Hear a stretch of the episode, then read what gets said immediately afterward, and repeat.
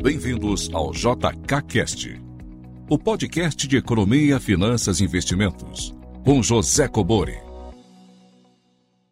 Sejam todos muito bem-vindos a mais um episódio do JKCast. Após quase um mês ausente aqui, né, pessoal? Acho que quem acompanha o canal aí, eu fiquei, acabei ficando internado aí 10 dias aqui no Hospital Sírio-Libanês, em decorrência de uma lesão no, no, nos rins, mas agora estou bem, me recuperando e retornando aqui né, para o nosso famoso JKCast. Tá ok, pessoal? Então agradeço as mensagens aí de pronta recuperação que todos vocês enviaram aqui pelas redes sociais e dizer que estou aqui quase 100% novamente para a gente poder continuar passando aqui esse conteúdo que vocês apreciam. Pessoal, mudou o telefone tá, do, do JKCast. Então, mensagens em áudio e texto para o WhatsApp 11 95 550 0005. Ou seja, o finalzinho ali 0005 continua o mesmo, tá? Só mudou agora que é o celular aqui de São Paulo, então é 11 95 550 0005. É muito 5 e muito 0, né, nesse número aí, mas vou pedir para o editor pôr aqui uma nova arte com esse número aí, fica é, registrado aí para quem quiser enviar as, as perguntas. Lembrando, novamente, né, perguntas entre 40 segundos e um minuto, tá? E o texto equivalente a uma leitura nesse, nesse prazo aí.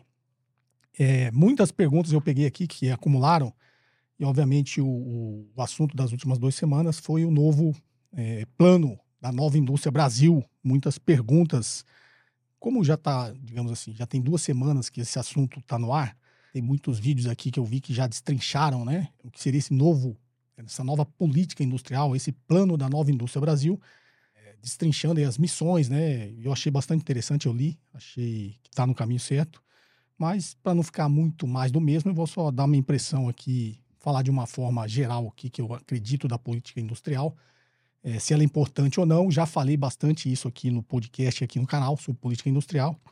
Então vou fazer só um apanhado, porque como vocês, muitos perguntaram a minha opinião, eu acho que eu preciso colocá-la aqui para contribuir aí com o debate. Então, essas perguntas todas estariam contempladas aqui nessa minha, nessa minha visão. O que, que a gente tem que pensar é, na história? Tem muita gente que prega, né, principalmente, é, ser contra a política industrial. Vou dar uma visão histórica. Né? O Brasil ele vinha crescendo fortemente a sua, a sua indústria desde lá da era Vargas, né? com a criação de várias empresas estatais, inclusive o Estado é, induzindo ali essa política industrial no Brasil, subsidiando empresas, criando empresas estatais. E o Brasil vinha, tanto que até a década de 70, o Brasil era o, o dos países né, em desenvolvimento, os países ditos subdesenvolvidos, os países periféricos, o Brasil era, o, era a economia mais industrializada que existia até a década de 70 e 80. Só que o que aconteceu na década de 80?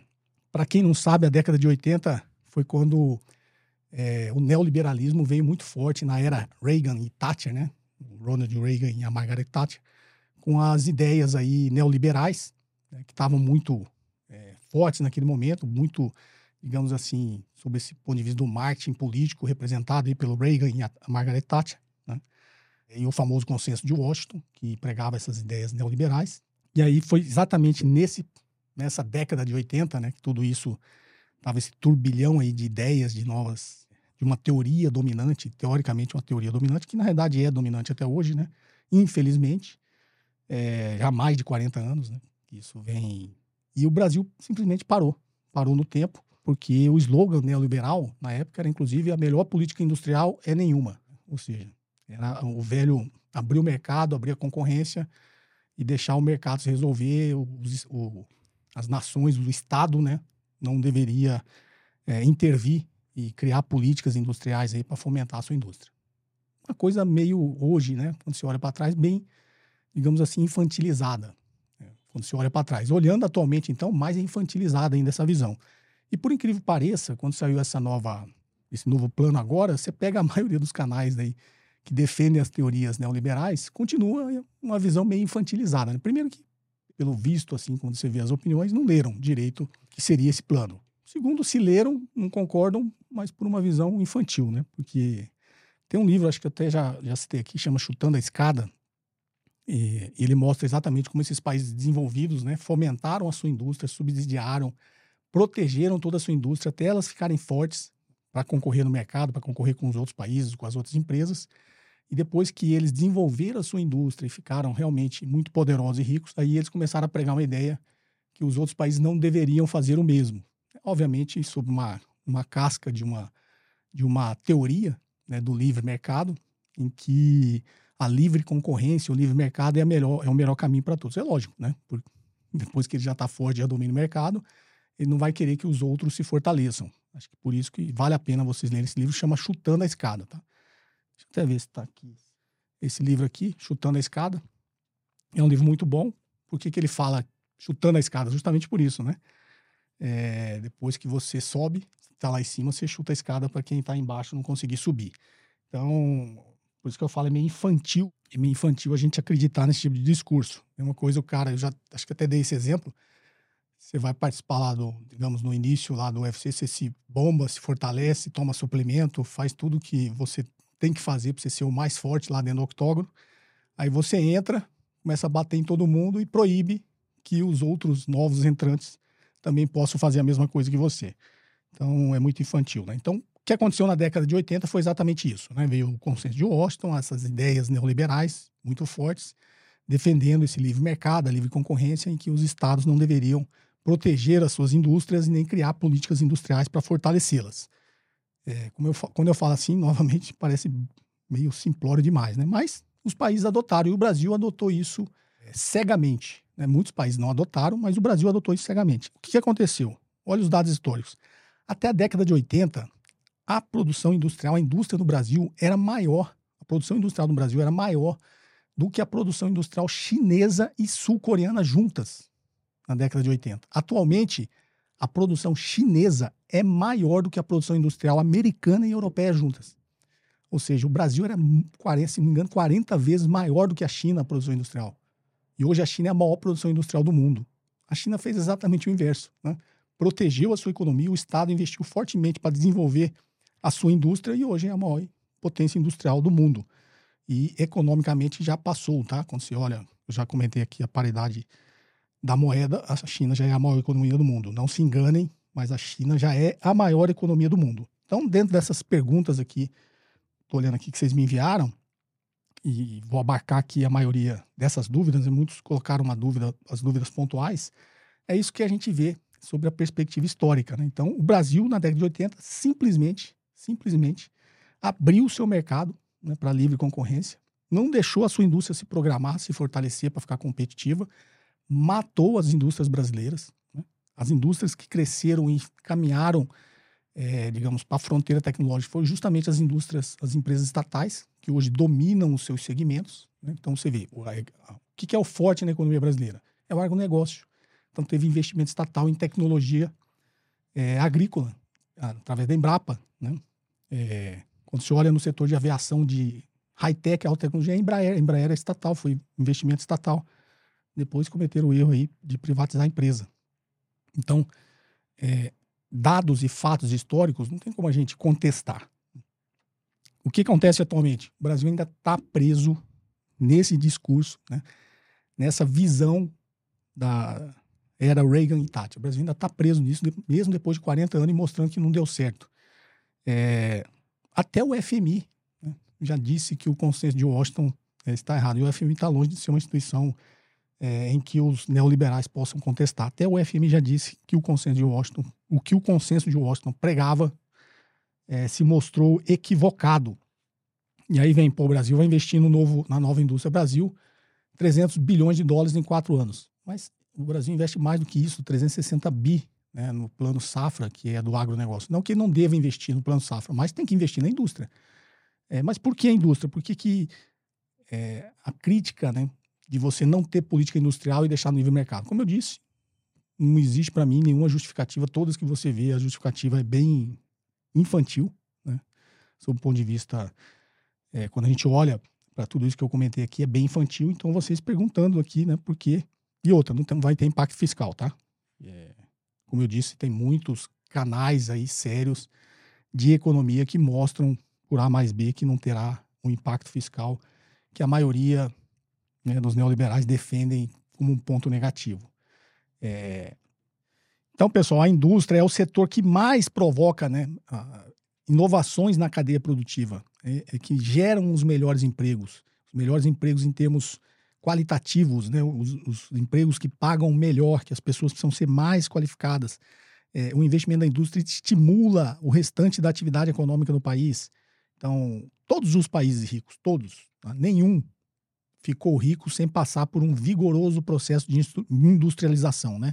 Desde a, do que a gente chama do mais simples até o mais complexo, que eu já falei aqui no canal também, você está na fronteira tecnológica. Você está produzindo cada vez produtos com mais valor agregado, com mais tecnologia. Desde uma mecânica simples de, automa de automação, que você pode ter na sua, na sua cadeia de produção industrial, e você passa por um aprendizado de aprendizagem tecnológica até, obviamente, chegar na parte mais high-tech. Por quê? Porque a parte mais high-tech, ela, você vai ter mais valor agregado, menos concorrência né? e mais margem de lucro. Com, consequentemente, um poder de mercado muito maior. Haja vista você pegar todas as empresas aí que estão na fronteira tecnológica, que não exportam commodities. Você exporta commodity, primeiro o nome já diz, é uma commodity, você está sujeito ali aos preços internacionais que são cotados em dólar é, um quilo de arroz é um quilo de arroz, não interessa de que forma você está produzindo. É a tecnologia que está abarcada no agronegócio, é a capacidade, a produtividade para se produzir essa commodity. Mas a commodity em si, o preço lá, ele é um só, você tem a sua margem a depender de como você administra os seus custos.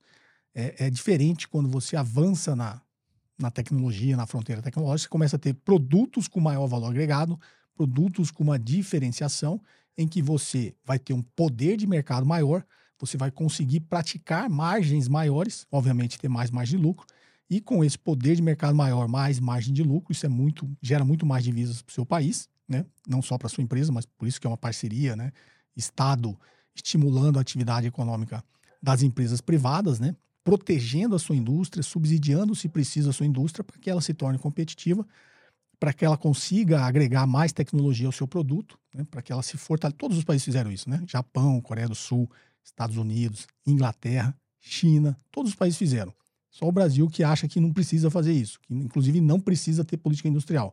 Por incrível que pareça, você abre aqui, tem muitos canais falando que o Brasil não precisa ter política industrial. Então, quando você faz todo esse tipo de investimento e você leva as suas empresas para a fronteira tecnológica, você está gerando mais divisa para o país, está é, tá gerando melhores empregos no seu país, está criando um poder de mercado para concorrer com as empresas, as outras empresas, as outras indústrias no restante do mundo, é, e obviamente está fortalecendo toda uma cadeia né, que pode beneficiar a economia como um todo e obviamente a sociedade. Tá ok? Então, essas perguntas que vocês fizeram, não tem um país, né, eu falei os grandes países, mas não tem. Se pegar a Suécia, Finlândia, é, Nova Zelândia, Austrália, Suíça, né? Suíça é um país pequeno, acho que eu até contei já um caso aqui, quando eu era executivo da Xerox do Brasil, eu fui para a Suíça, fiquei lá acho que um pouco mais de uma semana, até é um caso de, de fracasso por causa da max desvalorização do dólar em 99. É, eu fui na Suíça, era uma indústria até pequena, mas tinha uma, uma produzia um equipamento de mecânica de alta precisão, em que a Xerox precisava para agregar aquele equipamento é, num projeto nosso que a gente tinha de impressão de selos de cigarros, né, para Souza Cruz que tinha a maior fábrica dela é, da América Latina ali em Uberlândia. Então, quando eu fui toquei esse projeto, eu era executivo da Xerox, a gente foi para a Suíça, visitou essa, essa indústria, era uma pequena indústria, mas que desenvolveu uma tecnologia de mecânica de alta precisão e que conseguia cortar, né, é, esses selos que seriam impressos nas máquinas Xerox seriam cortadas nessas máquinas dessa empresa, era uma empresa pequena, mas porém com alta tecnologia agregada. E quando você vai na Suíça, um país pequeno, mas altamente industrializado, né? altamente industrializado, com mecânicas de alta precisão, não só mecânica de precisão, mas também ali na, na fronteira tecnológica. A gente fala de Suíça, você pensa relógio, mecânica de alta precisão, tá? É, e eles investiram, obviamente, proteger a sua indústria até ela se tornar competitiva para depois, é, isso, obviamente, gera um benefício para a economia como um todo e por que gerar benefício econômico? Gerar benefício para a população, né? É, então a indústria ela é muito importante justamente por isso. Né?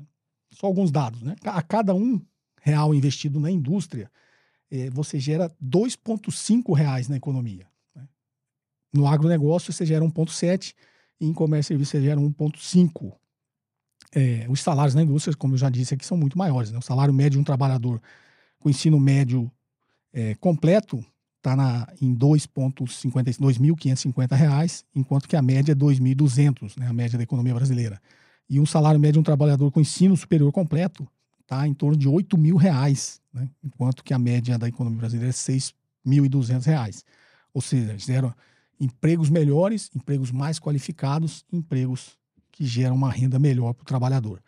Embora a nossa indústria né, tenha, a gente tenha se desindustrializado, a economia é, a indústria ainda representa 26% do PIB né, e representa quase 70% do investimento empresarial em pesquisa e desenvolvimento. Ou seja, como eu disse, é um processo de aprendizado tecnológico, você precisa investir em pesquisa e desenvolvimento. Obviamente, quando a sua indústria cresce, cresce muito o investimento em pesquisa e desenvolvimento, ciência e tecnologia, e é isso que leva a economia, o país, né, a renda, os trabalhadores, as empresas para um novo patamar. Então, assim, eu, não, eu sinceramente não vejo é, nenhum argumento plausível e minimamente inteligente que seja defensável em ser contra a política industrial, né? contra é, o investimento e o estímulo do Estado brasileiro na economia e na, no aumento da, da sua indústria, na melhoria da sua indústria, no crescimento da sua indústria. É isso. A minha opinião sobre política industrial é isso. Acho que vocês já sabiam, mas como todos perguntam, essa é a minha posição, tá ok? Vamos aqui então a uma perguntinha que fizeram aqui, inclusive sobre valuation. Boa tarde, José Cobori. Quem está falando aqui é Henrique, eu falo de contagem Minas Gerais. Cobori, eu tenho uma dúvida sobre valuation que é, é, é basicamente o seguinte. É, vou pegar um exemplo da padaria, que é um exemplo que você dá muito no, no, no, nos, seus, nos seus vídeos no YouTube. Imaginemos que a gente tem uma padaria, a gente pega e faz a, é, é, pega o fluxo de caixa projetado, desconta uma taxa e chega lá no valor, no valuation da padaria. Vamos lá, um valor assim, 100 mil reais, 200 mil reais. É, a, nesse valuation, é, aonde que entra, ou se entraria, por exemplo, essa mesma padaria, ela tem lá um, um carro que é para fazer entrega ou para buscar mercadoria no fornecedor, ou talvez um estoque obsoleto de alguma coisa que está lá dentro do estoque. Como que isso entra no valuation? Ou exagerando, por exemplo, aquela conta, a conta corrente da empresa tem lá 30 mil reais. O, olhando o raciocínio, a equação do valuation, ele, o valuation não pega, por exemplo, de novo, esse carro que está lá no, no, no no balanço da empresa, esse, o, o que tem de conta corrente e, e, e, e o, o, que tem de estoque também, não, o, o valuation não consegue pegar. É, como que a gente faz essa conta? Como que a gente avalia esses, esses ativos da empresa que não são alcançados pela forma do valuation? É, obrigado pelos ensinamentos e aguardo ansiosamente a resposta. Bem, vamos lá. Henrique de Contagem, Minas Gerais. Henrique, isso é uma dúvida comum, acho que tem até já alguns vídeos que eu explico aqui. Que por que, que ela é comum? As pessoas confundem é, o valor operacional da empresa com o valor patrimonial. Então você está confundindo, você está olhando para o balanço patrimonial. Quando se fala caixa, estoque, ativos, você está olhando para o balanço patrimonial. Então você está olhando sob o ponto de vista de valor patrimonial. O valor de uma empresa, como você falou, valuation, não é o valor patrimonial, é o valor operacional. Como que é simples você entender isso? No caso da padaria. Você tem, sei lá, um milhão de reais. Aí você resolve tirar esse um milhão de reais, que está lá na renda fixa, a taxa de juros está caindo, você acha que já não compensa aí 11% ao ano, você consegue operar esse dinheiro aí abrindo uma empresa e ganhar mais de 11% ao ano. Não, não, é fácil, tá? Mas só, só do ponto de vista do exemplo. E aí você fala, ah, não, ficar com esse dinheiro ali no Fundeí, tá? Vou tirar e vou abrir uma padaria. Né? Você acha que se você operar a padaria, você vai ganhar mais dinheiro que isso, que os 11% lá da, da taxa Selic. Sempre arredondando, obviamente não é exatamente isso, mas é um balizador, né? a taxa básica de juros. Aí você resolve tirar todo o seu dinheiro, um milhão, e fala, vou abrir a padaria. Aí você resolve, não vou comprar o prédio, vou alugar, né? É, mas vou ter que comprar os ativos da empresa. Vou comprar lá o forno, para assar os pãezinhos, o balcão de frios, os equipamentos, é, vou comprar esse carro aí que você falou, um carro aí para eu fazer algumas entregas aí, vou entregar bolo, entregar ó, salgados, vou ter, precisar ter um carro. É, vou precisar, obviamente, depois para operar a empresa ter estoque, farinha, frios, vou ter que ter um monte de coisa no estoque para poder gerar a minha operação. E aí você decide fazer todos esses investimentos, né? Então começou a empresa, um milhão está lá no caixa, um milhão no patrimônio líquido. Aí digamos que você acha que um milhão só não vai dar, você toma 500 mil emprestado. Então um milhão no caixa, um milhão no patrimônio líquido, aí pega mais 500 mil, mais 500 mil no caixa, mais 500 mil ali no capital terceiro no passivo e assim você começa a fazer a contabilidade do seu balanço patrimonial, ok? Então tá, vai estar tá lá dinheiro no caixa, vai ter dinheiro no estoque. Se você vendeu lá fiado, vai ter dinheiro no contas a receber. Você comprou o carro, vai ter né, lançado lá no seu ativo, no seu balanço patrimonial. E do outro lado a mesma coisa: um milhão no patrimônio ali, 500 mil ali, capital terceiros, é, de empréstimos. Aí você precisou comprar mais mercadoria e, e em vez de pegar o dinheiro que você tomou emprestado, você resolveu pegar um crédito no fornecedor. Aí você comprou a farinha, tá lá no contas a pagar em 60 dias, então vai montando as suas contas no balanço patrimonial, tá ok? Isso é balanço patrimonial, valor patrimonial. Você fez tudo isso para quê? Para operar a empresa, para a empresa começar a funcionar. Se você não fizesse, não operasse a empresa, ela é, seria o balanço patrimonial. Aquele é o valor patrimonial da empresa. Então imagine que você fez tudo isso aqui e chegou, quando você acabou de montar a padaria, você desistiu. ah, quer saber? Quero ter esse trabalho não, tô vendo, vai dar muito trabalho, vou fechar. Aí você nem operou a empresa. O que, que você faz? Você desmonta de novo a empresa, o balanço patrimonial. Né? Vai lá, paga seu empréstimo, paga lá os seus fornecedores, liquida seu estoque lá, sei lá o que você vai fazer, é, vende para outra padaria lá, sei lá, seu cunhado tem uma padaria também, você vende o estoque para ele é, e desmobiliza tudo aquilo ali e encerra a empresa. Qual que é o valor da sua empresa? O valor patrimonial. Você montou e desmontou e não operou a empresa. Então, qual que é o valor patrimonial da empresa? É o valor dos seus ativos líquidos. Não é isso? Fala os seus ativos líquidos, é exatamente essa contabilidade que você acabou de fazer. É o seu, todo o seu ativo menos a dívida. Né? Que é a operação inversa. Mas, não, resolvi operar minha empresa. Então, primeiro pressuposto, para que, que você colocou um milhão na empresa se ela vai valer um milhão? Nessa operação, você montou e desmontou, ela, um milhão voltou para você, se você não fez nada. Obviamente vai ter um, um deságio, um desconto ali que você não vai conseguir liquidar as coisas pelos mesmos valores que você comprou. Mas para simplificar novamente o exemplo, digamos que você tenha essa condição. Então, você colocou um milhão, montou, depois você não operou, desmontou, tirou um milhão. Então, o valor patrimonial da empresa é um milhão. Né? Patrimonial, seu patrimônio. É, mas para que, que você pôs um milhão e abriu a padaria? Para ela valer mais. Senão você não colocaria um milhão. Né? Então, o valor patrimonial não tem nada a ver com o valor da empresa, tá?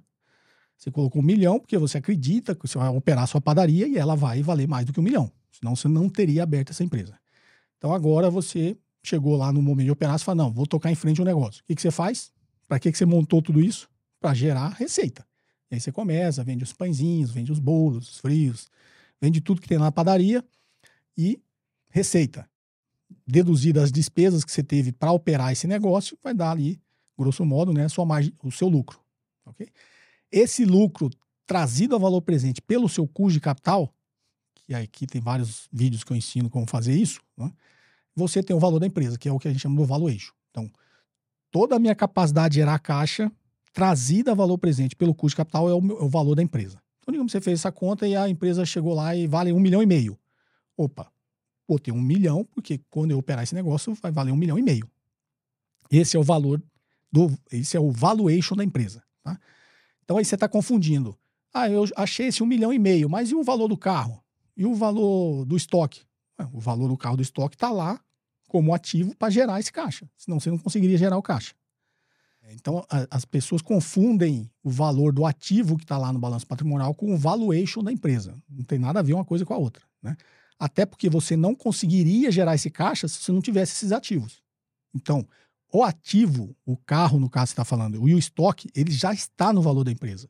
Quando você faz toda essa dinâmica, projeta geração de caixa, projeta lucro, projeta tudo, traz a valor presente, o ativo já está lá dentro. Que é o ativo que proporciona que você gere esse caixa. Senão você não geraria o caixa. Ah, mas eu posso chegar à conclusão que você falou, o estoque é obsoleto. Então ele não deveria estar tá lá. Concorda? Há um estoque lá que não, não tem nada a ver com a operação, então ele não devia estar tá lá. Então você tem que tirar de lá. E aí, se você conseguir vender ele e liquidar, você pode até considerar esse valor. Ah, o carro tá lá para fazer entrega e tal. Mano, se você não tivesse o carro fazer entrega, você não ia gerar o caixa da entrega que você fez. Então o carro está lá no valuation. Ele já está sendo considerado no valuation. Ah, mas o carro também está obsoleto ali, ele não agrega nada. Bom, então vende o carro e apura o valor dele. Não tem, ele não deveria estar tá lá. Então isso é a gestão, aí a gente já entra na gestão da operação. a gestão operacional da empresa, que é o que as empresas no dia a dia têm que fazer. Né? O que, que eu tenho dentro da minha empresa? O que, que eu tenho de ativo na minha empresa que não colabora em nada com a geração de caixa da empresa? Esses negócios não deveriam estar tá lá. Então, isso é gestão. Tá? Isso aí não tem, não tem muita coisa a ver com o que a gente está falando de, de valor, de valuation. Né? Existem muitos casos em M&A de operações que eu participei que a gente conseguiu extrair isso. Acho que eu já até comentei aqui. Né? Qual o seu estoque ideal? Quando a gente faz o valuation, você acha ali a sua geração de caixa, o fluxo de caixa operacional, aí você tem que achar o seu fluxo de caixa de investimentos. No fluxo de caixa de investimentos está lá a continha da necessidade de capital de giro. E a necessidade de capital de giro está considerando estoque quando vai receber. Né? Quando a pagarem fornecedores, está considerando. Então, se o seu estoque é, não, é, não é obsoleto, como você falou, se o seu estoque é excedente, ele necessariamente não, não precisaria estar tá lá. Então, tem algumas operações de M&A que, quando a gente comprova que aquele estoque é excedente, ele poderia ser menor, a gente consegue, de repente, converter aquele valor do estoque excedente da operação em valor. Aí é um outro raciocínio que a gente. É um outro raciocínio, uma outra apuração que você tem que fazer. E, obviamente, você tem que comprovar isso e convencer o comprador de que o seu raciocínio e as suas contas estão certas. Tá? Um exemplo, digamos que para você operar o seu negócio durante o ano todo, você precisa ter lá em mercadorias um milhão em estoque e você sempre tem 3 milhões em estoque. Porque você é um cara muito mais conservador, você aproveita a oportunidade de comprar estoques mais baratos e você prefere deixar estocado, ele não é perecível, tá lá. Só que você não precisaria ter 3 milhões no estoque, você precisaria ter só um milhão. Se você conseguir comprovar que daquele estoque você tem 2 milhões excedentes, você até pode considerar, obviamente, mediante negociação, de considerar aquele estoque excedente no valor da empresa. Nesses casos, tá? Mas parte do pressuposto que tudo que está lá lançado já está considerado no valor da empresa, porque eles são necessários para gerar caixa. É, é, isso, digamos assim, grosso modo, assim, de, de uma forma mais geral que eu tenho para te falar, tá? Tudo tem a sua nuance, tudo tem seu detalhe, e aí, obviamente, você precisa conhecer muito da teoria, você precisa conhecer muito de avaliação e análise de empresa, é, de olhar essas contas né, com, com uma lupa para você conseguir é, tirar uma precisão maior do valor da empresa. Mas, de forma geral, é aquilo que eu falei no início. Tudo que está no balanço da empresa já está considerado no valuation. Tá? Por quê? Porque aqueles ativos que estão lá são necessários para gerar o caixa. E o valor de uma empresa é a capacidade de gerar caixa no futuro. Tá ok?